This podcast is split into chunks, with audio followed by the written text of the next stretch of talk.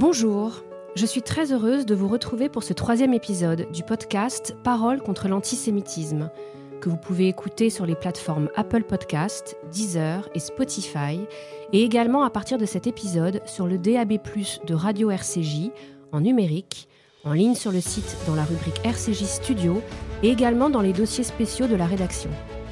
Un podcast aux valeurs universalistes, un podcast laïque, républicain et antiraciste un podcast qui ne devrait pas exister.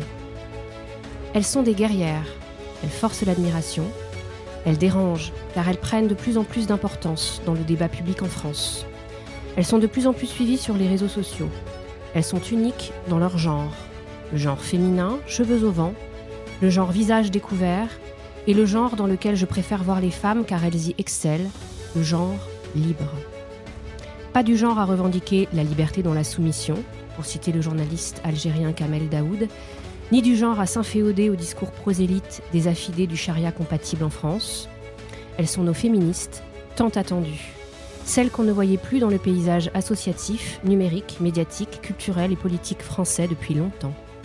Elles sont la nouvelle garde, nos précieuses combattantes des valeurs laïques et antiracistes, celles qui, enfin, se lèvent pour courageusement dénoncer les mollahs, la folie de la République islamique d'Iran, l'antisémitisme en France et ailleurs, la montée des frères musulmans en Europe et dans notre hexagone. Elles sont nos pitiés des temps modernes. Elles ne lisent pas dans l'oracle, dans les temples, mais dans l'avenir de leur matière grise, et nous alertent. Elles nous rendent si fiers que j'ai voulu leur tendre le micro. Elles sont une des raisons pour lesquelles je fais ce podcast. Mais qui sont elles? Aujourd'hui, j'ai l'immense bonheur et honneur de recevoir à mon micro Mona Jafarian, la présidente de Femmes Azadi. Mona et moi, nous nous sommes croisés dans une autre vie. Aujourd'hui, nous avons changé, nous sommes des femmes, nous avons grandi, et nos chemins se rejoignent pour prendre la même direction. Femme, vie, liberté. Bonjour Mona. Bonjour. Je suis déjà émue par ce que vous dites.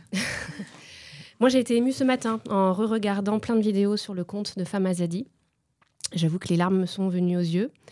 Euh, il y a des choses insupportables euh, qui, euh, qui, sont publiées sur votre compte. insupportables quand on aime la liberté. Alors la première question évidemment pour nos auditeurs et nos auditrices, c'est comment est née Femme Azadi et quelle est la mission de votre association? Écoutez, notre mission première est de porter la voix du peuple iranien, qui est bien souvent et malheureusement invisibilisé dans les médias aujourd'hui. Euh, d'ailleurs, la plupart du temps, les gens qui nous suivent sur les réseaux sociaux nous disent mais c'est incroyable tout ce qui se passe en Iran et on est au courant de rien. Donc ça a vraiment été le but premier de cet assaut, c'était de, faire savoir en Occident qui nous sommes, quelles valeurs nous portons. Euh, il y a beaucoup de préjugés finalement sur l'Iran, sur le peuple iranien, et c'était important pour nous de, faire connaître euh, nos valeurs, nos racines, notre histoire, et aussi notre lutte qui est finalement à l'opposé total de la République islamique. Et ensuite, euh, nos missions, elles se sont développées, puisqu'on a commencé euh, à mener des actions politiques avec euh, l'Assemblée nationale, le Sénat, etc., le Parlement européen. On a organisé des manifestations chaque week-end pendant quasiment un an. On a fait des événements aussi, de grands événements à l'Institut du monde arabe, sous le haut patronage de François Hollande. Là, récemment, on a encore fait une très grande conférence avec des invités de qualité. En fait, notre but, c'est d'alerter. Mmh parce que les gens ont souvent l'impression que le combat des Iraniens est un combat euh, lointain, qu'il ne les concerne pas. Mais la jeunesse iranienne est en train de sacrifier sa vie pour sauver le monde libre mhm. euh, et, pour sauver nos valeurs ici. Et j'ai l'impression qu'on est bien souvent inconscient du danger qui nous guette et qu'on refuse de voir et qui est sous nos yeux. Alors on va revenir à en effet ce lien entre l'Iran et la France, même l'Europe et votre combat, qui nous touche nous directement ici. Je voulais savoir quels étaient les défis spécifiques auxquels sont confrontées déjà les femmes en Iran sous la République islamique. Alors, ce qui est très important de savoir, c'est que avant 1979, donc avant la révolution islamique, euh, les femmes iraniennes vivaient comme les femmes européennes. Elles ont même eu le droit de vote avant la Suisse. Euh, elles vivaient avec les mêmes droits que les hommes. Et euh, dès l'instauration de la République islamique, ça a été l'instauration de la charia. Donc les femmes ont été obligées de se voiler euh, dès l'entrée en primaire, donc les enfants. L'âge du mariage euh, a été porté à 9 ans. Euh, une femme vaut la moitié d'un homme, que ce soit son témoignage, son héritage. Elle doit toujours vivre sous le joug d'un tuteur masculin. Elle n'a pas de droit sur ses enfants, très peu. Et si elle décidait de se remarier, elle perdrait le peu de droits qu'elle a. Euh, la polygamie est là. Donc en fait, on est vraiment face à un régime moyenâgeux, obscurantiste et totalement, totalement à l'opposé finalement de ce qu'était l'Iran. Là, ce que vous venez de dépeindre, ce sont euh, des lois, des dogmes selon la loi islamique ou selon la charia. Est-ce que c'est pareil pour que les personnes qui nous écoutent comprennent la différence? Alors, on a souvent tendance à dire euh, euh, non, mais il y a l'islam et il y a la charia. Ce qui est une totale aberration, puisqu'en fait, la charia, c'est juste l'ensemble des lois islamiques. Donc, normalement, tout musulman est censé suivre la charia. maintenant, le problème qu'on a, c'est que on est bah, quand on applique la charia, on est face à des gens qui veulent vivre comme il y a 1500 ans et qui refusent toute évolution, euh, qui veulent appliquer les lois telles quelles. Donc, typiquement, on a encore la loi du talion qui est appliquée en Iran. Donc, on peut crever les yeux de quelqu'un, on peut amputer la main de quelqu'un, on peut lapider quelqu'un. Donc, on est face à une barbarie sans nom qui ne devrait même plus exister à l'heure actuelle. Que signifie, vous en parliez, le voile islamique pour vous? Il a été vraiment euh, très très mis en lumière à partir évidemment de Macha Amini et ce qui s'est passé. Euh, d'ailleurs, pardon, son nom euh, kurde, puisqu'elle est kurde. Euh, Gina. Gina, voilà. C'est important de dire son nom kurde. Que signifie pour vous le voile islamique et comment percevez-vous le prosélytisme fait autour de ce voile par les intersectionnels en ah, France? Alors, on a, on a eu deux problèmes par rapport au voile. Le premier, ça a été que en Occident, on a beaucoup ramené notre combat au voile. Les femmes iraniennes se battent pour avoir le choix de le porter ou non c'est faux. Euh, les femmes iraniennes euh, sont finalement l'emblème de cette révolution Femmes-Vie-Liberté, mais c'est tout un peuple finalement qui est en train de faire une révolution. Donc il y a autant d'hommes, voire beaucoup plus d'hommes que de femmes aujourd'hui qui mènent la révolution. Et euh, le voile n'est que le symbole le plus visible de l'apartheid de genre. Donc c'est pour ça qu'elles enlèvent leur voile, qu'elles brûlent le voile, qu'elles refusent de le porter elles sont pas juste en train de se battre pour que demain les mollahs leur disent OK, libre à vous de le porter ou non. Mhm. En fait, c'est tout un régime qu'elles veulent faire tomber, puisque le but ultime, c'est d'instaurer une démocratie laïque où la religion, où l'islam politique n'a plus son mot à dire, où les gens sont libres de voter, où on est face à une liberté d'expression. Et euh, donc ça, ça a été le premier problème de réussir à faire comprendre aux gens ici qu'il faut aller au-delà euh, du voile et comprendre qu'en fait, ce n'est juste que le symbole de tout ce que représente la République islamique. La République islamique le sait très bien, et c'est pour ça qu'eux-mêmes le disent, le jour où les femmes iraniennes feront tout tomber le voile, euh, elles nous font tomber, puisqu'une République islamique n'a même plus lieu d'être si elle n'arrive pas à servir les femmes. Euh, le deuxième point qu'on a eu, c'est qu'on a eu énormément de problèmes en France. Euh, sincèrement, quand Marsan a été tué, quand les femmes iraniennes sont descendues dans la rue au péril de leur vie et qu'elles se faisaient massacrer tous les jours dans la rue, on s'est dit, c'est sûr, on va avoir des vagues entières de féministes qui vont envahir les rues en Occident, qui vont crier femme, vie, liberté avec nous. Et on a eu le néant. On a eu le néant. Euh, on a eu une mobilisation des artistes. Alors, je sais qu'elles ont été beaucoup décriées en Europe parce qu'on a dit oui, mais c'est pas en se coupant une mèche de cheveux que vous allez changer le monde. Ce qui était faux parce que finalement, en Iran, quand les femmes, elles voyaient euh, euh, Sophie Marceau ou Juliette Binoche se couper une mèche de cheveux, euh, ça les aidait parce qu'elles se disaient mon Dieu, mais ces grandes stars internationales. Nous sommes Bien sûr. Donc, ce que nous on voit ici au confort, dans le confort de, de nos démocraties, bien au chaud dans nos appartements, elles le perçoivent pas comme ça là-bas. Par contre, ce qu'elles ont toutes vu, c'est à quel point les féministes ont déserté. Et euh, alors vous parlez des féministes, des féministes françaises, euh, oui, européennes. intersectionnelles Exactement. pour la grande majorité. Exactement, parce qu'en fait, on a très vite vu en fait un basculement qui était finalement de dire si on soutient les femmes iraniennes, on porte préjudice aux femmes voilées en France. Donc on nous collait systématiquement une affiche avec une femme voilée et une femme non voilée et on écrivait en dessous chacun son choix. Et nous, ça nous rendait hystériques parce qu'on se disait mais on n'est pas en train de parler euh, d'un choix vestimentaire, on est en train de parler de toute la symbolique que comporte ce voile. Quand une femme met son voile sur la tête, c'est qu'elle elle accepte la charia, elle accepte les lois islamiques, elle s'y soumet. Alors en France, elle le fait librement. Euh, d'autant plus qu'elle est euh, protégée par les lois de la République. C'est-à-dire que, c'est les lois de notre République. Exactement. C'est-à-dire que même si elle décide elle-même de, se soumettre finalement à cet apartheid de genre, euh, la République française la protège. Donc là, on a eu une désertion qui, qui en était arrivée quasiment à nous dire vous êtes islamophobe. Et du coup, on n'a pas eu de soutien. Donc, on envoyait des messages à des grosses assos qui nous lâchaient des vues sur les réseaux sociaux. Mm.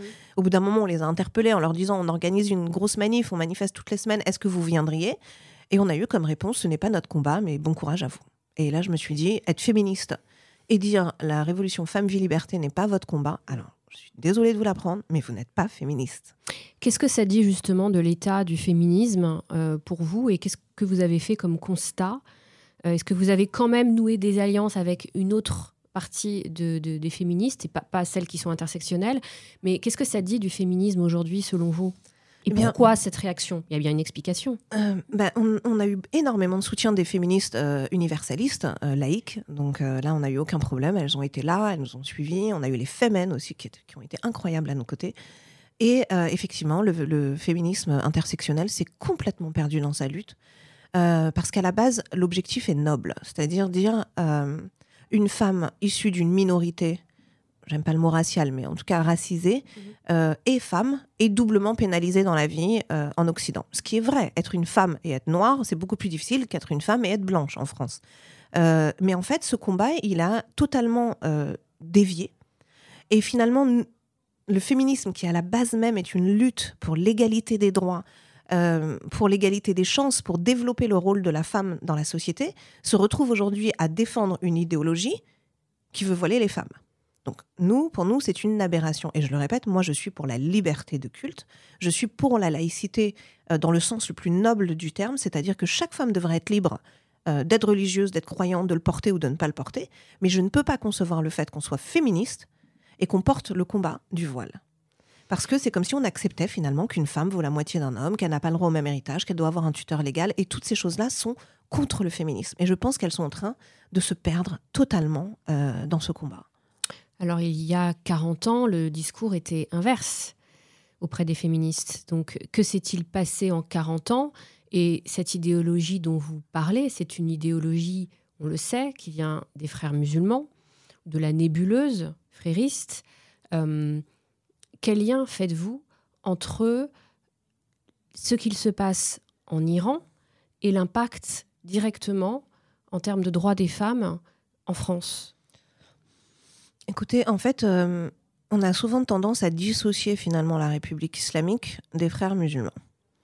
Euh, ce qui est une énorme erreur, puisque euh, Emmanuel Razavi, d'ailleurs, qui a écrit un livre, La face cachée des mollahs, l'explique très bien. L'idéologie même de la République islamique, c'est un mélange entre les nazis, soyons clairs, c'est vraiment. Khomeini était fan d'Hitler. Donc c'était mélanger le nazisme et l'islamisme des frères musulmans. Pourquoi? Parce qu'en fait, le but est d'instaurer un califat mondial islamique. Donc c'est expansionniste, c'est violent, euh, et c'est euh, bah, finalement à l'image de ce régime. Donc tout naturellement, de la même manière qu'on voit aujourd'hui la République islamique soutenir le Hamas, qui est une création des frères musulmans, euh, cette alliance s'est faite. Donc on a tout le temps l'impression finalement, oui, mais l'Iran, c'est là-bas, ça ne nous concerne pas. L'Iran dépense des millions d'euros chaque année avec la Russie en Occident pour faire basculer euh, ce qu'on appelle euh, un peu vulgairement la rue arabe de son côté. C'est-à-dire euh, faire croire qu'ils sont le seul rempart contre l'impérialisme, contre la colonisation, contre la puissance occidentale. Et les gens arrivent à se faire manipuler au point où ils oublient qu'ils ont affaire à des impérialistes, mais des impérialistes islamiques, qu'ils ont affaire à des colons, puisque typiquement ce qu'on voit en Iran, c'est de la colonisation d'un pays et l'instauration d'une charia qui n'est pas voulue par le peuple, et on a affaire à des gens qui veulent notre destruction. Alors peut-être que ces gens-là ont l'impression qu'ils ne font pas partie de la France, qu'ils ne font pas partie de la République, et que finalement ils détestent tout ce que représente la France, mais qu'ils le veuillent ou non, ils sont citoyens européens.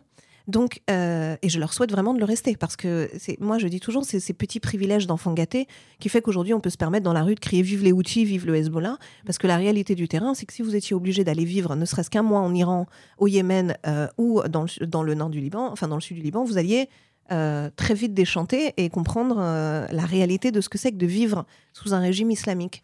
Et malheureusement, cette propagande à coups de millions marche parce qu'ils ont des robots qui viennent, qu'ils arrivent à instaurer. Et malheureusement, on a un gros euh, laisser-faire des pouvoirs publics. Euh, on a peur en permanence. Euh, ne les réveillons pas, euh, ne provoquons pas des émeutes. on peut avoir un risque d'attentat si. mais en fait, à force de ne pas désigner le mal, à force de finalement d'infantiliser aussi les musulmans parce que en Iran on a des musulmans aussi et ils sont très lucides sur ce qu'est la République islamique ils savent très bien quel est l'enjeu et on est loin de juste et, et, je trouve ça terrible qu'en France on ait si peur euh, de mettre les mots et que les seules personnes qui le font sont tellement seules qu'elles doivent vivre protégées en fait. Juste euh, une question euh, par rapport à tout ce que vous venez de dire. est-ce que vous, depuis que vous avez fondé Femmes Azadi, dont vous êtes la présidente, est-ce que vous avez peur? Est-ce que vous faites attention? Comment, comment se passe votre quotidien? Alors c'est marrant que vous m'en parliez parce qu'il y a, il y a trois jours avec une des filles de l'assaut, euh, on a fini par en rire parce que euh, moi j'ai un côté un peu inconscient. je sais pas pourquoi, mais je, refuse de, Je reçois énormément de menaces tous les jours, d'insultes. De... Via les réseaux sociaux? Via les réseaux sociaux, j'ai reçu des appels anonymes. Euh, bon, de toute façon, on se doute qu'à partir du moment où on va chatouiller des islamistes, ça va se réveiller. Mais mais c'est vrai qu'on a fini par en rire parce que systématiquement, quand on voit des gens dans des conférences, quand on va prendre la parole, quand on va quelque part, les gens me disent toujours Mais j'espère que vous êtes protégés quand même. Et on a fini par se dire, bah, dis donc, on va tellement me le dire que je vais finir par accepter finalement de vivre protégée. Euh, c'est un choix que je, ne, que je ne souhaite pas faire parce que c'est comme si finalement je me rappelais à moi-même en permanence qu'il y avait peut-être une menace. Et, euh, et en fait, nous, notre, notre, notre comment dire, notre euh, objectif, ouais, notre, enfin, c'est, on se dit toujours en, en Iran, quand ils sortent dans la rue, hmm. ils risquent leur vie, on leur tire dessus à balles réelles. Donc la moindre des choses mm. ici en démocratie, c'est au moins d'avoir le courage mm. de dire les choses telles qu'elles sont. D'accord. Pour revenir à la question que je voulais vous poser après, vous parlez de réalité et de, duplicité finalement. Comment on peut expliquer à la jeunesse très proche de l'extrême gauche, pour une partie, les dérives et les dangers des frères musulmans en France, de la République islamique, d'un parti d'islam politique, puisque c'est l'objectif, vous parliez de califat, et en Europe, euh, comment, comment on peut faire pour, euh, pour pour expliquer à cette jeunesse-là, euh, et je vais venir ensuite aux événements qui se sont passés en, Israël, comment on peut changer les choses, changer la donne? Ben, je pense que déjà les médias ont une grande part de responsabilité parce que quand on explique ce qui est en train de se passer au Proche-Orient, on réduit finalement le, le, champ du conflit et, et, on finit par ne plus expliquer aux gens ce qui s'est vraiment joué le 7 octobre. Et, et moi je le dis et je le répète et je le redis à chaque fois partout, euh, les terroristes disent toujours ce qu'ils pensent et ce qu'ils vont faire, mais nous sommes assez bêtes pour ne jamais les écouter. Donc quand vous écoutez la télévision de la République islamique, c'est très clair. Nous avons organisé les attaques du 7 octobre parce que nous savions qu'il y aurait une riposte, que la riposte serait terrible, et nous savions que nous allions pouvoir utiliser ce levier de l'humanisme chez les gens pour faire naître un tel antisionisme que nous pourrions détruire les sociétés occidentales de l'intérieur grâce aux mêmes personnes qui aujourd'hui descendent dans la rue. Voilà, donc ça c'est l'objectif, il est affiché. Euh, les dirigeants du Hamas ne s'en cachent pas puisqu'ils ont été très clairs. Les Palestiniens doivent être prêts à verser leur sang par milliers pour servir notre idéologie. Il y a d'ailleurs eu très peu de temps après le 7 octobre des appels à faire un djihad de rue par un des chefs du Hamas à tuer aussi tous les chrétiens, tous les juifs et tous les chrétiens dans les pays d'Europe et en. parce qu'en fait, on est face à une idéologie extrémiste. Donc, euh, et, nous, euh, je pense que là où on, est face à des aberrations, et pas que nous, hein, ça veut dire que nous, on parle avec des Libanaises, avec des Yéménites, et elles sont aussi blessées que nous. Euh, c'est-à-dire que nous, quand on a des gens qui viennent nous dire vous êtes des agents du Mossad ou de la CIA parce qu'on dénonce les crimes contre l'humanité commis par les ayatollahs, ça nous rend dingue. Et dans le du même fait, on, voit souvent, euh, on échange souvent avec une femme qui est yéménite et qui est profondément bouleversée aujourd'hui parce qu'elle dit quand on crie gloire au Yémen, gloire aux Houthis, c'est comme si en fait vous étiez en train de crier à la gloire de personnes qui ont détruit mon pays, qui sont responsables de la mort de centaines de milliers de personnes. Au Yémen, c'est un enfant toutes les six minutes qui meurt. Et on est face à des gens qui disent vive leur bourreau. Parce, Mais pourquoi ce qui se passe aussi. Par haine d'Israël. Donc, on est dans une. Dans, dans, pareil, quand on nous dit vive le Hezbollah, mais le Hezbollah détruit le Liban. Alors, oui, à un moment, ils étaient là, ils ont servi d'armée, mais n'oubliez pas l'idéologie qui est la leur. Oui, quel est le projet de société et quel est le projet de. Euh, les, les, le Hezbollah, avec la République islamique, ont aidé Bachar al-Assad à tuer 500 000 civils. Donc vous êtes en train de soutenir sous prétexte que pour vous, des juifs tuent des musulmans, parce qu'on va arrêter de mentir en disant non, non, c'est pas. Euh, mais c'est la réalité, puisque Israël tue tout le monde, le monde entier se réveille. Mais quand on leur dit ces mêmes personnes que vous idolâtrez ont tué des centaines de milliers de musulmans à travers le Moyen-Orient, on estime à quasiment 4 millions. 4 hein. millions. Et les gens crient à leur gloire. Et toute personne qui est elle-même concernée, parce que vous, vous êtes au chaud en démocratie, mais c'est notre peuple qui meurt. C'est nos familles qui sont tuées. C'est notre chair qui est meurtrie. Et vous criez à leur gloire et vous avez en plus l'audace de menacer ceux qui sont personnellement concernés quand ils osent dénoncer tous ces bourreaux. Donc moi, je dis toujours, soutenez les Palestiniens. Je soutiens les Palestiniens. Je veux qu'ils aient un État. Je veux qu'ils aient enfin des dirigeants dignes. Je veux qu'ils aient des gens euh, à la hauteur euh, de leurs droits.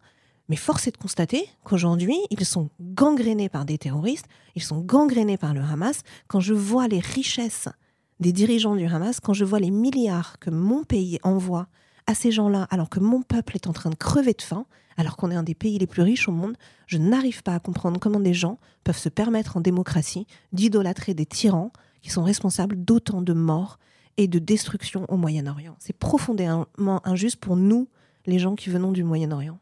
Et on l'a vu récemment avec l'UNRWA et le scandale de l'UNRWA, donc euh, lié enfin, aux Nations Unies, qui est censé donc, je rappelle, euh, intervenir de façon humanitaire pour subvenir aux besoins des Palestiniens depuis 1948, il me semble, en Palestine, mais ailleurs également, pas que en Palestine.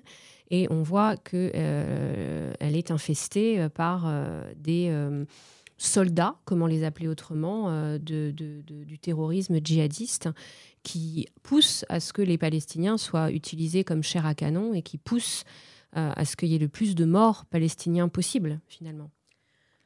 En fait, ce qui est assez triste, c'est que alors l'UNRWA a vraiment été créé pour les réfugiés euh, palestiniens, donc c'est la branche de l'ONU qui est faite pour, pour ça. Et moi, ce qui me rend triste, et c'est ce que je dis toujours, c'est que finalement, avec tous les dons, tous les fonds, euh, qui ont été donnés euh, pour Gaza, les dirigeants du Hamas euh, auraient pu faire un mini Dubaï de Gaza. Mais ils ne l'ont pas fait. et ils sont très clairs là-dessus. nous, on construit des tunnels pour nous. Pour nous, pas pour la population. Les, les, Gazaouis sont des réfugiés. Leur sort ne nous regarde pas. ils dépendent de l'ONU. Nous, on est le Hamas, seul contre le Hamas. Et forcément, c'est pareil avec la République islamique, c'est-à-dire qu'on a des gens qu'on infiltre dans toutes les institutions. Donc ça va aller euh, des journalistes, euh, aux médecins, aux écoles. L'école, ça a toujours été un moyen de propagande, euh, que ce soit en Iran, que ce soit en Palestine, que partout, en fait, on va se servir de l'école parce que c'est en façonnant très tôt les gens qu'on arrive à leur faire accepter le fait qu'il faut mourir en martyr. Ça n'a pas marché en Iran, ça fait 40 ans qu'ils essayent. Malheureusement, ça a marché ailleurs. Euh, et, je pense qu'il est très important aussi, et moi c'est ce que je dis tout le temps, je dis, mais mon Dieu, si tous ces gens qui descendent dans la rue euh, par centaines de milliers avaient comme slogan Mort au Hamas, gloire à la Palestine, ça changerait tout. Parce que ces gens-là ne seraient plus euh, légitimes, parce que ces gens-là se rendraient compte que la propagande n'a pas marché. Et si vous écoutez bien, aujourd'hui, le dernier discours d'un des dirigeants du Hamas, c'est de dire, écoutez vos rues, écoutez ce qu'ils disent. Nous sommes légitimes. Donc nous allons continuer. Nous ne voulons pas de cessez oui, il a dit même les étudiants américains en Europe, ils reprennent les slogans de euh, From the River to the Sea. En donc c'est qu'Israël n'a pas le droit d'exister. Donc c'est que nous continuons jusqu'à la destruction. Donc en fait, on se rend compte à quel point pour eux l'opinion publique est importante. Donc si les mêmes personnes commençaient à dire mort au Hamas, gloire à la Palestine, ça change tout d'un coup, et la République islamique, et le Hezbollah, et les Houthis, et le Hamas se rendraient compte on est démasqué. Les gens ont compris que tant qu'on existerait, aucun accord de paix ne serait possible. Alors oui, on a le droit. Moi, personnellement, je vais vous le dire, j'ai pas un amour démesuré pour Netanyahou, par exemple. Je ne vote pas extrême droite en France, je le ferais pas non plus si j'étais israélienne. Euh, mais le fait de vouloir mettre tous les torts euh, sur Israël sans prendre en compte que, en fait, quand on a vu le Bataclan, c'est comme si, en fait, en France, il y avait eu 1000 Bataclans ce jour-là. Voilà, il y a 1000 Bataclans. Et qu'est-ce qu'on a fait? On est parti bombarder. On est parti bombarder en Syrie. Tous les jours, il y a des roquettes qui sont encore tirées. Pourquoi personne ne dénonce ça? Moi, je veux qu'on soit juste. Si on veut dénoncer la mort de civils, mais bien, combien de fois j'ai pleuré en voyant les enfants palestiniens mourir? On est humain, tout le monde est humain. Mais le fait de ne jamais dénoncer ce qui est responsable de tout ce qui est en train de se passer fait qu'on légitime ces gens-là et ils continuent. Hier, il y a encore combien de roquettes qui, sont, qui ont été tirées? Les gens meurent de faim et n'ont plus rien, mais eux continuent à tirer des roquettes. Mais comment, et quand j'entends la rue crier à l'intifada et un cessez-le-feu dans la même phrase, quand on me dit euh, euh, le Hamas est une création d'Israël, mais dans le même temps, le Hamas est la seule force de résistance, j'ai envie de dire, les gars, euh, il y a un moment, il va falloir réfléchir à votre théorie. On peut pas être et l'un et l'autre, on peut pas à chaque fois. Donc, euh, Houthi rend-nous fiers, Yémen rend-nous fiers, tu veux vraiment qu'ils te rendent fiers? Parce que leur drapeau, c'est mort à l'Occident, mort aux Juifs, mort à Israël. Donc quand tu dis mort à l'Occident, tu parles de toi-même C'est ça que tu veux? Parce que ces gens-là, s'ils viennent ici, c'est ce qu'ils vont te faire. Hein. Et je pense qu'on a bien vu en Israël qu'il n'y avait aucune distinction entre musulmans, juifs ou chrétiens. Quand ils arrivent, ils arrivent. Voilà, et je rajoute mort aux chrétiens, puisque de toute façon, hmm. c'est nous, nous, entre guillemets, puisque je ne suis pas baptisée, mais nous sommes les prochains. C'est-à-dire, c'est comme vous l'avez dit. et surtout, ce qu'oublient tous ces gens-là, c'est que plus de 90% des victimes du terrorisme sont musulmans. Donc arrêtez de les prendre pour vos héros. C'est vos principaux bourreaux. Moi, je veux bien qu'on dénonce l'impérialisme américain, mais est-ce qu'on peut voir déjà la poutre qui est dans notre œil avant d'aller voir la paille qui est dans celui de l'ennemi? Alors justement, quelles mesures peut-on prendre pour euh, atténuer l'influence de l'Iran en Occident, en France et aussi sur l'antisémitisme? Bien déjà, il faudrait des pouvoirs publics dignes. Euh, je suis désolée de le dire, mais quand on voit le, ministre des Affaires étrangères, euh, tout fraîchement nommé Stéphane Séjourné, qui a deux semaines euh, quand il était encore euh, député européen, qu'il était le chef de file du parti le plus important au Parlement européen, qui postait la photo de Marsan à midi en disant Nous n'oublierons jamais son cri et nous ferons tout ce qui est en notre pouvoir pour lutter contre la République islamique qui torture, qui massacre son peuple. Et la même personne, deux semaines après, qui devient ministre des Affaires étrangères et qui serre dans ses bras le ministre des Affaires étrangères de la République terroriste euh, d'Iran et qui lui fait des grands salam alek et des grands bonjours, un peu de cohérence. Ça fait un an et demi que les Iraniens, on vous demande pas de faire la guerre, on vous demande pas d'accueillir des bateaux entiers d'Iraniens. D'ailleurs, les Iraniens ne fuient pas, ils sont en train de se battre. Donc, euh, on vous demande pas non plus d'investir des milliards euh, en Iran pour nous. On vous demande une chose arrêtez de protéger nos bourreaux. Donc, c'est pas compliqué. Mettez des sanctions, gelez les avoirs, cassez ces réseaux de blanchiment d'argent, arrêtez de les laisser venir impunément euh, à New York, en Europe, comme si ils étaient légitimes. Demain, on n'aurait pas de relations diplomatiques avec Al-Qaïda, ni avec Daesh ces gens-là ont commis des attentats, et en Europe, hein, parce qu'on a toujours tendance à penser que c'est là-bas. Euh, rien que sur les dernières semaines, ils ont essayé d'assassiner deux journalistes en Angleterre et un avocat en Espagne. En 2019, il devait y avoir un attentat énorme en France qui a été déjoué. D'ailleurs, la personne qui a été arrêtée ce jour-là a été rendue à l'Iran en échange d'un otage belge. Donc pour vous dire, en fait, on est en permanence la victime d'un État terroriste. Donc ils prennent des otages occidentaux. Mhm. Donc là, il y a plein d'Européens qui sont entre les mains des ayatollahs. Et donc c'est la continuité finalement, les otages israéliens. Donc plus on a de monnaie d'échange et mieux on se porte. Et il y a Ghazal Sharman, dont le père a été kidnappé à Dubaï et qui aujourd'hui dans le couloir de la mort, qui a été tellement torturé, qui n'a plus de dents, qui n'arrive plus à respirer, qui n'arrive plus à marcher. Il est allemand avec une green card américaine. Il vivait aux États-Unis. Il a été kidnappé à Dubaï, emmené en Iran, et il est dans le couloir de la mort. À tout moment, il peut être pendu. Sa fille, ça fait des années qu'elle se bat pour dénoncer la faiblesse du monde occidental. Il y a d'ailleurs une vidéo sur votre Instagram. Exactement. Et elle l'explique très bien. Elle dit le jour où il y aura une coalition mondiale pour les otages, c'est-à-dire qu'Israël ne se bat plus pour ses otages, la France ne se bat plus pour ses otages, et que tout le monde se réunit en disant les gars, vous voulez jouer à la prise d'otages, on va vous mettre des sanctions. Soit vous rendez tous les otages de tous les pays, soit on augmente les sanctions. Et en fait, on va crescendo. On va crescendo et au bout d'un moment, on leur dit Vous voulez vraiment jouer à ça? Alors on va venir vous chercher à Téhéran. Et là, vous allez voir qu'ils vont arrêter. Mais ça fait 40 ans qu'ils vous menacent de la bombe nucléaire et des otages et vous continuez à céder. Et donc, M. Macron appelle toutes les semaines M. Raisi pour lui dire S'il vous plaît, restez calme. S'il vous plaît, n'envenimez pas. Mais qu'est-ce que vous voulez qu'il fasse de plus? Ils ont déjà bloqué les mers avec les Houthis, ils ont déjà attaqué Israël avec le Hamas, il y a déjà le Hezbollah qui menace à tout moment d'envenimer tout ça. Euh, ils ont déjà récupéré toute l'Afrique. Parce qu'en fait, ce qu'on ne se rend pas compte, c'est que toutes ces révoltes qui sont nées du jour au lendemain euh, en Afrique contre l'Occident, c'est de la main de Poutine et de Khomeini. Donc en fait, si vous regardez, on se rapproche. Après, il y a eu l'Ukraine et là, on est aux portes de l'Europe. Mais la France a été très proche de Khomeini, elle l'a protégé. Euh, elle l'a promu, elle l'a même envoyé en avion Air France. Euh, les Iraniens ne connaissaient pas Khomeini. Hein. il a fait 132 interviews en 112 jours à Neuf-le-Château. Carter a envoyé un émissaire en Iran pour négocier euh, avec euh, certains dirigeants de l'armée pour éviter qu'il y ait toute révolte et qu'on voilà. Et euh, en fait, on était à un moment charnière de l'histoire où il y avait une guerre froide, et donc les Américains ont dû faire un choix et ils ont décidé de soutenir les islamistes pour tuer le communisme. Et c'est pour ça que sont nés les talibans, c'est comme ça que sont, qu'est née la République islamique, que Khomeini, d'un coup, quand on entendait Simone de Beauvoir le comparer à Gandhi, ou, Jean-Paul Sartre nous dire que c'était un, guide spirituel incroyable et un grand homme, qu'on le voit faire la une du Time Magazine, on se dit mais qu'est-ce que vous avez fait Et 40 ans après, quasiment 5 décennies, parce qu'on est à 45 ans, on continue à payer le prix de cette erreur et vous continuez à vous soumettre à l'idéologie, sans vous rendre compte que plus les années passent et plus ils s'organisent, parce qu'ils sont de plus en plus puissants. Et voilà, c'est pour nous, c'est désespérant de se dire qu'il suffit juste de soutenir le peuple iranien pour que tout ça prenne fin. Mais on veut pas. On est court-termiste, on est, euh, on est lâche, on est très très lâche. Alors j'ai deux questions. Comment soutenir le peuple iranien pour les personnes qui nous écoutent, qui sont justement dans le confort de leur appartement, voilà. Et en quoi la question ensuite de l'antisémitisme est-elle liée à la lutte contre l'islamisme? En quoi ces deux questions sont liées? Donc déjà, comment faire pour euh, soutenir le peuple iranien? Alors, euh, pour les soutenir, déjà suivez-nous.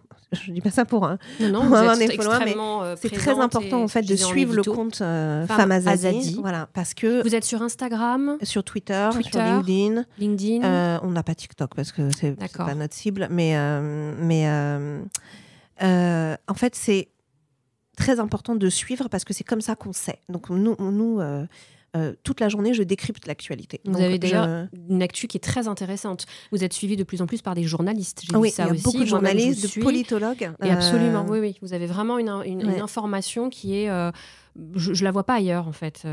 Et en fait, c'est le but, c'est de décrypter la géopolitique.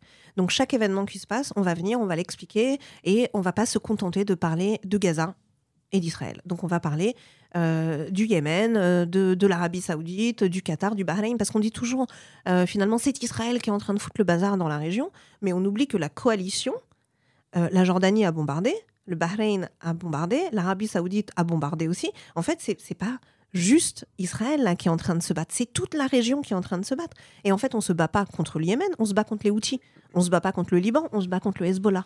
Euh, donc en fait, on est en train de se battre contre des milices terroristes qui sont en train de déstabiliser toute la région. Donc voilà, suivez-nous, comme ça vous avez vraiment toutes ces infos. Plus on a de savoir et plus on est à même de le propager au sein des gens. La deuxième chose, c'est bien évidemment soutenir nos actions. S'il y a un appel à manifester, venez manifester avec nous. Parce que finalement, l'exécutif s'en fiche pas mal quand c'est des franco-iraniens qui manifestent. Ils disent, bon, ils sont concernés, tant que les autres ne se réveillent pas, c'est le principal. Mais si, de la même manière qu'on a vu cette manif républicaine contre l'antisémitisme, on voyait la même chose contre le terrorisme, les pouvoirs publics seraient obligés de se dire, les gens ont compris. Donc demain, quand on va voir Stéphane Séjourné serrer la main d'Abdoulayon, eh ben, ils pourront pas le faire. Ils pourront pas le faire ouvertement parce qu'ils savent que derrière, il y a un peuple qui les regarde et qui a compris. Et la deuxième chose, c'est que euh, le terrorisme a toujours besoin d'un levier. Un levier pour lever les foules, pour euh, recruter, euh, pour convertir. Et le meilleur levier, c'est la haine du juif. Voilà. C'est pour la deuxième question. Voilà. Et euh, donc, ils ne s'en cachent pas. Hein. Moi, je le dis, ils le disent clairement. Et ils vont même plus loin, puisque c'est pas juste Israël. Ils le disent, on va aller chercher les sionistes partout dans le monde. Donc, comprenez sionistes juifs. Hein. De toute façon, les gens qui disent, je ne mhm. suis pas antisémite, je suis antisioniste. Mais en fait, si tu es antisioniste, ça veut dire que tu veux la destruction d'Israël. Mhm. Donc, tu fais quoi, en fait, des habitants d'Israël? Et puis, il faut arrêter de dire, on va les renvoyer en Europe, parce que c'est pas la majorité qui vient d'Europe. Donc, qu'est-ce que vous faites? Vous les renvoyez au Yémen?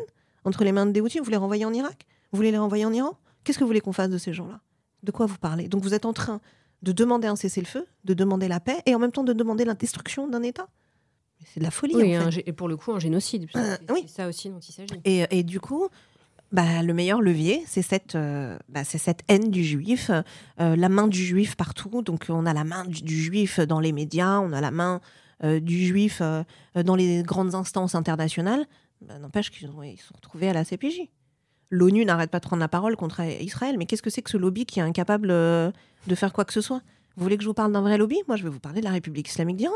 Donc on massacre mhm. son peuple, on massacre des Syriens, on massacre des Kurdes, on massacre des Baloutches, mais par contre, on a la présidence du Forum des droits de l'homme à l'ONU. Ça, c'est quand même. Euh, on a la présidence du désarmement sur le gâteau de la cohérence de l'ONU. Mhm. Donc, euh, on arrive à, euh, grâce avec la Russie, à influencer les élections aux États-Unis, à faire naître l'antisémitisme en France, à investir dans des universités.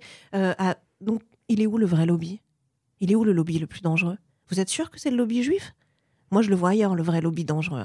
Vous pouvez nous dire un mot justement sur les proxys, comment ça fonctionne Vous parlez un petit peu de cet euh, entrisme islamiste. quel rôle joue l'Iran dans la propagation de la propagande antisémite en Europe, en France? Et quel impact la politique intérieure de l'Iran a-t-elle sur l'antisémitisme en Europe? Comment ils font en fait concrètement pour Alors, activer les leviers? Nous, Khomeini, on l'appelle la pieuvre. Donc il y a la tête de la pieuvre qui est donc à Téhéran et il y a les tentacules. Donc les tentacules, c'est toutes ces milices euh, du Moyen-Orient euh, terroristes.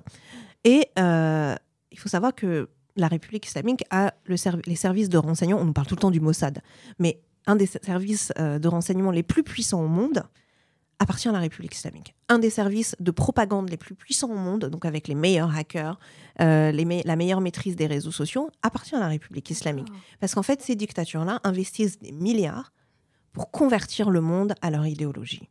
Et ça marche. Ça marche parce qu'en face, on a un Occident qui est faible, qui fait carpette, qui se soumet, qui courbe les chines pour ne surtout pas envenimer une situation. Donc plus on les laisse faire, plus l'idéologie est imprégnée, et moins on a de chances de pouvoir y arriver. Donc au lieu de se réveiller et de se dire allons-y, prenons des mesures fortes, de toute façon ces gens-là n'arrêteront jamais. On ne peut pas demander à quelqu'un qui est adepte d'une idéologie du jour au lendemain d'arrêter. Donc par exemple, si vous prenez le cas de l'Iran, euh, les enfants, les matins, quand ils arrivent à l'école, ils doivent crier mort à Israël, mort aux États-Unis. Ça ne marche pas en Iran. Ils ont dessiné des drapeaux d'Israël euh, sur le sol euh, pour que les voitures roulent dessus ou sur les trottoirs. Les gens les esquivent. Donc en fait, les, Iraniens sont en permanence en train de dire au monde entier, ça ne marche pas sur nous. Nous sommes très lucides. Il y a cette image d'ailleurs du stade euh, avec le drapeau. Oui. Ça, c'est extraordinaire. Si vous pouvez juste raconter l'anecdote, parce que c'était totalement inattendu de voir ces images-là. Et ça a recommencé là, il y a une semaine d'ailleurs. Alors, vous pouvez peut-être raconter à nos auditeurs? Bien sûr. Alors, en fait, ce qui s'est passé, c'est que euh, en fait, la République islamique a utilisé le 7 octobre en se disant je suis foutu à l'intérieur de mon pays. C'est fini pour moi. Je n'ai plus d'adeptes. Il faut que je crée quelque chose qui va permettre de rallier le peuple derrière moi. Quoi de mieux que de déclencher une guerre où il va y avoir beaucoup de victimes civiles et où les gens vont se rallier à ma cause en disant bravo, tu es le seul à pouvoir les sauver. Sauf que les Iraniens ne sont pas dupes. Ils savent très bien pourquoi ça a été fait. Ils savent très bien que la République islamique se réjouit de chaque mort. Donc en fait, on a un stade euh, dans lequel euh, est diffusé un message à la gloire du Hamas et on distribue des drapeaux. Donc on distribue des drapeaux de la Palestine et on demande aux gens de commencer à, euh, à agiter le drapeau de la Palestine. Et là, il y a tout un stade qui commence à scander prends le drapeau de la Palestine et mets-le toi. Là où je pense. Voilà. Et sauf qu'ils s'y attendaient pas du tout. Ils ne s'y attendaient pas du tout. Donc ces images font le tour du monde. Et en fait, les Iraniens le font avant tout, pas parce qu'ils crachent sur les morts palestiniennes, mais pour dire au monde, on n'est pas la République islamique. On n'est pas avec le Hamas, on ne veut pas de cette guerre, on ne veut pas de ces massacres, on n'est pas d'accord avec ça. Et en Iran, l'antisémitisme entre nous n'existe pas. Profondément, les Iraniens, on est Iraniens. En fait, qu'on soit athée, musulman, euh, juif ou chrétien, on est iranien. Donc en fait, il n'y a jamais eu ce truc de persécution. D'ailleurs, on se demande jamais de quelle nationalité, enfin de quelle religion t'es. Ce qu'on voit en France, par exemple, où les gens disent de quelle origine t'es, la personne répond je suis juif ou je suis musulman? pour nous, ça a toujours été une aberration parce qu'il y a toujours eu ce socle commun qui est le zoroastrisme. Parce que toutes nos fêtes sont zoroastriennes, elles ont 7000 ans d'histoire, donc bien avant les religions Bien avant les 44 ans de la République islamique. Voilà, et bien avant toutes les religions finalement. Mm. Et donc c'est ça le socle du peuple iranien, c'est son histoire millénaire. Et euh, c'est ce qui fait qu'en fait, toute cette propagande depuis 44 ans contre les juifs, contre hier, hier j'ai posté une vidéo où on a une rue entière en manifestation, donc des, milliers d'Iraniens dans la rue, qui crient Les États-Unis ne sont pas notre ennemi, notre ennemi est ici.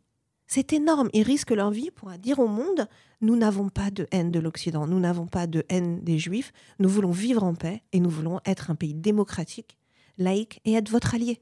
Nous ne voulons pas de cette guerre dont ils sont en train de... Et ils sont en train de mener l'Iran à la guerre, encore une fois, pour essayer de se sauver. Alors justement, bah là, vous me tendez la perche, j'allais vous dire, vous venez de dire quelque chose de très important, c'est-à-dire que les attentats du 7 octobre euh, en Israël, c'est orchestré, on le sait aujourd'hui, par la République islamique d'Iran pour sauver son régime intérieur, pour créer donc un, ennemi et réunir des foules. C'est, qu'est-ce, Qu'est-ce qui vous fait dire ça? Vous avez des, des bah, En fait, c'est ce qu'ils ont fait, par exemple, avec Soleimani, euh, mhm. euh, qui a été euh, érigé en héros de lutte contre Daesh. Grâce à lui, l'État islamique a été vaincu. Bon, rien du tout, puisque déjà, il y a eu une coalition internationale qui est partie faire, et les Kurdes ont énormément fait dans cette lutte. Donc, venir s'attribuer voilà, mhm. venir s'attribuer les mérites d'un combat commun, mhm. d'une coalition, c'est quand même, surtout que la réalité du terrain, c'est que Soleimani et ses sbires, ils sont surtout allés pour massacrer des civils euh, syriens pour garder Bachar al-Assad en place. Et pas parce qu'ils aiment particulièrement Bachar al-Assad, parce que la Syrie est devenue la plaque tournante de leur narcotrafic et de leur base terroriste. C'est de là où ils s'organisent pour envoyer ensuite euh, outils au Hamas, à machin. Donc en fait, on s'organise joyeusement en Syrie. Et c'est pour ça d'ailleurs qu'à chaque fois que c'est frappé, on frappe, euh, on frappe en Syrie, puisqu'on vient frapper les bases de la République islamique là-bas. Euh, Comment vous voyez l'avenir en Iran vous avez dit plusieurs fois que ça allait euh, tomber? Euh, ça, va tomber. Ça va tomber parce qu'il n'y aura pas de marche arrière. Donc oui, ils ont calmé la rue euh, à force de massacres, de viols, de mutilations. ce que le monde a vu le 7 octobre, c'est le quotidien des Iraniens depuis 40 ans. on n'a aucune idée de la barbarie de ce que vivent les Iraniens. Malgré ça, ils continuent. Il continue à résister, il continue la désobéissance civile. Là, le 1er mars, il y a des élections euh, qui ne servent à rien, puisque dans une dictature, les élections ne servent à rien. Euh, c'est pour en gros le Conseil des sages, donc c'est les, euh, les ayatollahs qui doivent nommer le prochain guide suprême, qui sont censés le superviser, enfin une vraie mascarade. Et donc les Iraniens ont dit journée no vote, rue morte. Parce qu'ils ne veulent pas que la République islamique utilise les images de personnes dans les rues pour dire, vous voyez, on est légitime, les gens continuent à voter, ils se rendent au bureau de vote. Donc ça va être une énorme opération finalement pacifique. Mais encore une fois, pour montrer au monde, ce régime n'est pas légitime, nous n'en voulons pas. Et justement, je vous parlais de Soleimani, c'est qu'ils ont en permanence besoin de créer de faux héros, sauf que ça ne prend pas avec les Iraniens, ça ne prend plus. Donc ils sont obligés aujourd'hui d'aller chercher des Pakistanais, des Syriens, des Afghans, de les ramener à leur fête pour faire semblant, pour faire croire au monde, mais ils sont fichus. Et il faudrait juste finalement une prise de conscience de l'Occident. Euh, ce que fait Israël aujourd'hui, on se rend compte aujourd'hui qu'il y a des frappes ciblées contre des commandants du corps des gardiens de la révolution islamique. Euh, il y a des messages qui sont passés aussi au peuple iranien en permanence via Instagram, via Twitter pour leur dire on est avec vous, ne vous inquiétez pas. Les Iraniens n'attendent que ça, se dire l'Occident va nous dire à un moment on a compris, on est avec vous. Mais le problème c'est qu'à chaque fois qu'ils sortent et qu'ils sont massacrés, on a M. Macron qui serre la main d'Abdoulaye, on a l'Europe qui refuse de les classer en terroristes. Donc en fait, on n'arrête pas de dire au peuple iranien, nous on s'en fiche en fait de ce qui vous arrive. On continue à les soutenir eux. On veut notre accord sur le nucléaire. On veut nos contrats euh, de plusieurs milliards pour pouvoir euh, arriver en Iran. Donc vous, c'est pas notre préoccupation. Mais il y a un moment, il va falloir qu'ils réalisent que la victoire des Iraniens, c'est la victoire de l'Occident. Oui, donc la complaisance, vous l'expliquez très bien. Euh, et finalement, vous expliquez très bien aussi que les, le peuple iranien est le meilleur allié, le meilleur euh, ami de l'Occident et également de la seule démocratie qui se trouve euh, euh, au Proche-Orient, c'est-à-dire Israël et des Juifs, finalement. Oui, hmm. oui parce qu'en fait, on est, on est face à un peuple qui ne demande qu'une chose, c'est d'être allié à tout le monde, de vivre en paix, de ne plus financer le terrorisme, euh, de ne plus vivre euh, et de ne plus propager cette idéologie mortifère qui est en train de gangréner toutes nos sociétés, euh, et on ne les aide pas. On a quand même un peuple qui est acquis à nos valeurs, qui a les mêmes. En fait, penser que les Iraniens sont différents, qu'ils ont grandi dans un monde islamique qui est antinomique avec nos valeurs républicaines, c'est faux. Les Iraniens sont comme nous ici, sauf qu'ils sont beaucoup plus cultivés, beaucoup plus instruits sur la géopolitique et dès très jeunes finalement. Euh, la jeunesse qu'on voit ici complètement déconnectée de la réalité, qui comprend rien à ce qui se passe au Moyen-Orient, les jeunes en Iran comprennent tout. Et ils comprennent même les manipulations et les propagandes. C'est pour ça que ça ne prend pas. Donc pourquoi est-ce qu'on est en train de se priver d'un peuple si éduqué, si instruit, si laïque, si attaché à nos, aux mêmes valeurs que nous? On ne va pas les aider et on va, on va continuer à soutenir leurs bourreaux et du coup financer notre propre destruction ici. Est-ce qu'il y a des liens alors peut-être euh, Est-ce que vous savez s'il y a des tentatives de, de, liens Puisque on a le Hamas qui tente de faire se révolter la rue, euh, est-ce que euh, Israël a des liens avec le peuple iranien? Est-ce qu'il y a une tentative de bah, justement peut-être là aussi jouer une carte? Alors, il y, a des, il y, a des liens, puisque sur les réseaux sociaux, par exemple, Tsahal a, a, une, un, compte Instagram Tsahal persan pour s'adresser directement au peuple iranien avec des généraux et des colonels. Alors, je ne suis pas très douée dans les, les grades, de l'armée, donc peut-être que je me trompe. Alors, mais je ne savais pas. Ce, mais qui sont iraniens. Pardon? Vous connaissez le nom du compte, vous vous en souvenez? Oui, c'est euh, bah, Tsahal Persian, je crois. D'accord. Euh, et ils ont aussi un autre compte qui est géré par le ministère des Affaires étrangères mhm. euh, israélien et qui s'appelle Israeli in Persian. D'accord. Et qui est donc géré directement par le ministère et qui a, euh, je crois qu'ils ont un million d'abonnés et qui s'adresse uniquement aux Iraniens en iranien. Et je tiens à préciser, ce n'est pas de la propagande, ce n'est pas du lavage de cerveau, mm. ce n'est pas là pour s'immiscer ou faire ingérence mm. dans ce qui se passe en Iran. Parce qu'on aime bien nous dire, oui, c'est la main d'Israël et c'est la main des États-Unis. Euh, les mecs qui se révoltent dans la rue en Iran, en fait, c'est parce qu'ils ont été endoctrinés. Sinon, tous les Iraniens sont conservateurs. Non, en fait, c'est un peuple qui veut se révolter. Et il y a des gens qui viennent leur dire, on vous entend, on vous voit. Si ça tenait qu'à nous, on les plomberait de sanctions. Donc on leur explique en permanence, on est avec vous, on diffuse aussi des vidéos de ce qui se passe en Iran, des soutiens entre les deux peuples. Euh, et les Iraniens, ils sont sensibles parce qu'en fait, on est seuls. On est seul au monde. Tout le monde se fiche de ce qui se passe en Iran. Euh, les gouvernements occidentaux font fi. Euh, ils massacrent à tour de bras. Ils pendent à tour de bras. Et on a un silence assourdissant des organisations mondiales. On a un silence assourdissant des présidents euh, de l'Europe, aux États-Unis, au Canada. Et on a un peuple qui est là et depuis le premier jour qui n'est pas là euh, par arrivisme parce que, oh mince, on a été frappé le 7 octobre, viens vite, on se rapproche des Iraniens parce que c'est les seuls qui nous comprennent. Non, non, non. Depuis le premier jour de la mort de Marsan Amini, on a des activistes israéliens, on a des chanteurs israéliens qui ont pris euh, à bras le corps notre lutte et pas en demandant quelque chose en mais qui se sont vraiment, qui ont sacrifié parfois même leur quotidien et leur vie. par exemple, je pense à Emiline Tel Aviv euh, sur les réseaux sociaux qui est très suivie. Mais dès le premier jour, nous, on dit qu'elle est devenue iranienne.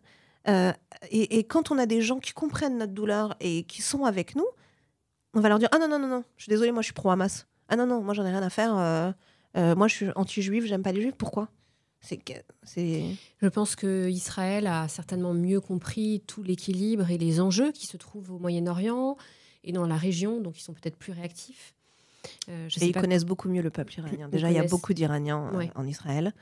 Euh, et, ils ont une vraie connaissance de, de la culture iranienne mhm. et du mode de vie iranien, ce que les Occidentaux n'ont toujours pas compris ici. D'accord. Quel, lien, quel lien avez Comment? Je parle des gouvernements, pas des peuples, bien sûr. Quel lien avez-vous d'ailleurs avec euh, l'Iran? Quel est votre lien?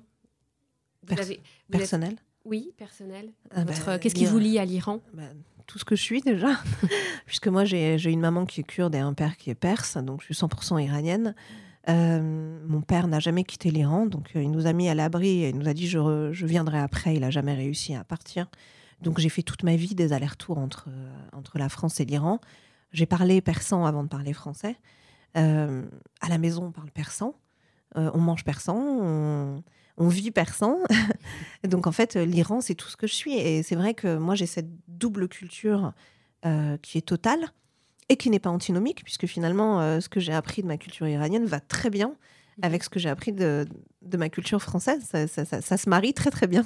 Les valeurs euh, C'est pareil, euh, voilà. Et on est peut-être un peu plus strict du côté iranien sur certaines choses. mais, sur quoi alors? Sur, sur l'éducation, sur la réussite scolaire. Il y a des choses qui sont un peu obsessionnelles chez les parents iraniens. c'est jamais assez. Et puis, moi, par exemple, j'ai eu un, un, bac plus 5 d'école de commerce. Et quand le jour où j'ai eu mon diplôme avec les félicitations du jury, mon père m'a dit C'est bon, tu peux passer ton doctorat maintenant? Jamais c'est pas possible, ça va jamais s'arrêter. Et en fait, euh, oui, on est, on, est, on, est, on est très proche finalement culturellement. Et à l'époque du chat, qui parlait d'ailleurs un français parfait, euh, les relations entre la France et l'Iran étaient magnifiques, et aussi entre les peuples. Et c'est dommage aujourd'hui de voir euh, ce qu'a fait, le, ce qu'a fait la République islamique et de l'Iran, et du Moyen-Orient, et des relations. Et d'ailleurs, le chat l'avait dit. si je tombe, l'Iran tombera, puis le Moyen-Orient tombera, puis le monde tombera. Et on est en train de voir que c'est exactement ce qui est en train de se passer. Alors là, c'est une prophétie que j'espère euh, fausse, mais euh, en tout cas, le, début euh, ressemble assez à ce qu'il se passe. Et quand vous parlez, vous évoquez beaucoup d'espoir. vous avez plusieurs fois dit ils vont tomber, ils sont déjà tombés, ils sont en train de tomber.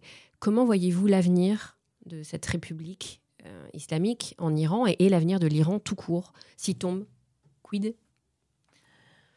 Nous, on est persuadés qu'ils vont tomber parce que ils n'ont plus aucune branche à laquelle se raccrocher. c'est plus de 90% du peuple iranien qui est contre eux. Alors ils tiennent parce qu'ils ont les armes et la violence, mais on ne peut pas tenir indéfiniment parce qu'on a les armes et la violence. On a besoin d'un soutien populaire, on a besoin de partisans, et c'est pour ça qu'ils vont les chercher ailleurs, leurs partisans, et qui tiennent autant grâce à leur proxy terroriste. Euh, mais à l'intérieur du pays, ils sont finis. Bien évidemment, par la grande majorité des Iraniens qui ne sont pas spécialement croyants, pas spécialement pratiquants, euh, qui veulent la liberté, la laïcité, la démocratie, mais aussi par les conservateurs qui, eux, sont beaucoup plus religieux, eux qui finalement euh, il y a peut-être encore quelques décennies, euh, pensaient que Khomeini était un guide suprême, mais même cette tranche-là de la population se retrouve aujourd'hui à dire mais qu'est-ce qu'ils sont en train de faire ces gens-là? On crève de faim, l'inflation est galopante, la pollution, l'air est irrespirable, ils tuent des jeunes, ils violent des femmes, ils violent des enfants. Mais c'est pas mon islam ça. Moi je veux pas être représenté. Donc même cette partie finalement de la population euh, s'est détournée d'eux. Donc aujourd'hui, ils tiennent grâce à leurs moyens financiers, parce qu'on double les salaires des Bassidji pour les faire tenir, pour éviter les désertions. On verse des salaires aux gens pour venir aux cérémonies. On leur distribue de la nourriture gratuite pour qu'ils aillent à la mosquée, parce qu'il n'y a plus personne qui va à la mosquée. Donc en fait, ils tentent tant bien que mal. Mais ils sont finis. Et là, on se rend bien compte, puisque même Khamenei supplie les gens d'aller voter le 1er mars. Ils sont en train de lancer tout. Ils ont changé les vêtements des, présentatrices télé pour les moderniser, leur envoyer enlever le tchador et mettre des choses un peu plus colorées. Euh, tous les imams à toutes les prières à la mosquée disent si vous n'allez pas voter, vous n'êtes plus musulman, euh, c'est une offense à Allah. Les gens rigolent. Euh, donc en fait, on se rend bien compte qu'ils sont conscients qu'ils ont perdu la bataille, que ça ne marche pas, que leur propagande ne prendra pas sur les Iraniens. Donc en fait, ils tiennent en se disant pourvu que la rue ne se réveille pas, pourvu que l'Occident continue à négocier avec nous et qu'on se mette pas demain à nous bloquer les comptes, euh, à empêcher tout échange avec nous et qu'on vienne pas soutenir le peuple iranien, parce qu'en fait, il suffit d'une étincelle pour qu'il bascule. Voilà. Et notre devoir à nous, en tant que diaspora, c'est de continuer sans relâche, nuit et jour, à dire aux dirigeants occidentaux faites-le, pas pour nous, pour vos peuples, parce que les prochains, c'est vous. Finalement, ce que vous expliquez, c'est que si et quand la République islamique d'Iran tombera, ça aura un impact directement, direct sur l'Europe, sur toute cette propagande et cette nébuleuse islamiste, frériste, euh, qui est maintenant propagée dans nos institutions, dans les médias. Dans les médias. C'est littéralement partout, jusque euh, chez euh, ces intersectionnelles que moi je n'appelle pas féministes, que j'appelle intersectionnelles, elles ont fait le choix du communautarisme, elles ont fait le choix euh, donc euh, bah, de défendre euh, ces gens-là hein, finalement. quel impact ça aura Et donc, est-ce que vous pensez, en effet, comme ce que je viens de dire, que ça aura donc cet impact-là, que ça va totalement changer la donne aussi en Europe? Ça va tout changer. en fait, il va y avoir un espèce d'effet domino. Et déjà, premièrement, on sait que la faiblesse de l'Europe, c'est les matières premières. On n'a pas de matières premières. La France n'est pas riche de matières premières. Mhm. Donc c'est ce qui fait qu'elle est souvent obligée d'aller à l'encontre de ses valeurs, de d'accepter l'inacceptable. L'Iran, c'est un des pays les plus riches au monde en matières premières, pour ne pas dire le plus riche. Donc vous avez face à vous des gens qui sont prêts à collaborer avec vous, qui sont déjà prêts. Donc rien que sur l'aspect financier, euh, les contrats, l'ouverture du marché, les échanges, c'est des milliards et des milliards. Donc là où Poutine arrive à nous mettre la pression en disant attention à votre gaz, attention à machin, machin, c'est fini tout ça. Euh, c'est pareil pour l'uranium, c'est pareil pour le pétrole. On, a un pays qui est un des plus grands au Moyen-Orient, un des plus riches, qui est prêt à collaborer avec vous. Et vous dites non, non, non, non, moi j'insiste, je veux continuer avec des terroristes. C'est quand même aberrant. Ensuite, sur ce qui est de, cette idéologie mortifère, il faut savoir que le fer de lance pour finalement avoir des adhérents, c'est le conflit israélo-palestinien, parce que ça a toujours été le seul conflit qui a intéressé les Occidentaux. Tout le reste, alors on peut mourir par centaines de milliers au Moyen-Orient, ça fait ni chaud ni froid à personne. Si on a le malheur de le dénoncer, on est même des traîtres, donc c'est quand même euh, une aberration totale. La seule chose qui a toujours intéressé les gens, c'est le conflit israélo-palestinien, avec une vision hyper étriquée de la chose, avec des gens qui se battent pour dire non, moi j'ai une pièce de monnaie où il y a écrit Palestine, oui mais non, moi j'ai trouvé un truc où il y a. Donc en fait on est non mais c'est objectivement moi j'arrête pas de le dire, il y a un peuple palestinien, il y a un peuple israélien, on va ni exterminer l'un ni exterminer l'autre. Donc il y a un moment arrêtez, pardon, mais nous embrouiller l'esprit à savoir qui était là le premier et machin. Le principal c'est qu'on trouve une solution pour que tout le monde puisse vivre là sans terrorisme, sans idéologie mortifère, sans extrémistes. Et le seul moyen d'aboutir à ça, c'est la fin de la République islamique. Parce qu'on avait quand même une Ligue arabe qui était en train de normaliser ses relations avec Israël et qui avait une condition, il faut régler la question palestinienne. Mhm. Parce que, qu'on le veuille ou non, euh, tous ces pays-là sont conscients que pour avoir la paix au Moyen-Orient, il faut la paix en Palestine, il faut un État palestinien, il faut trouver une solution à ce problème.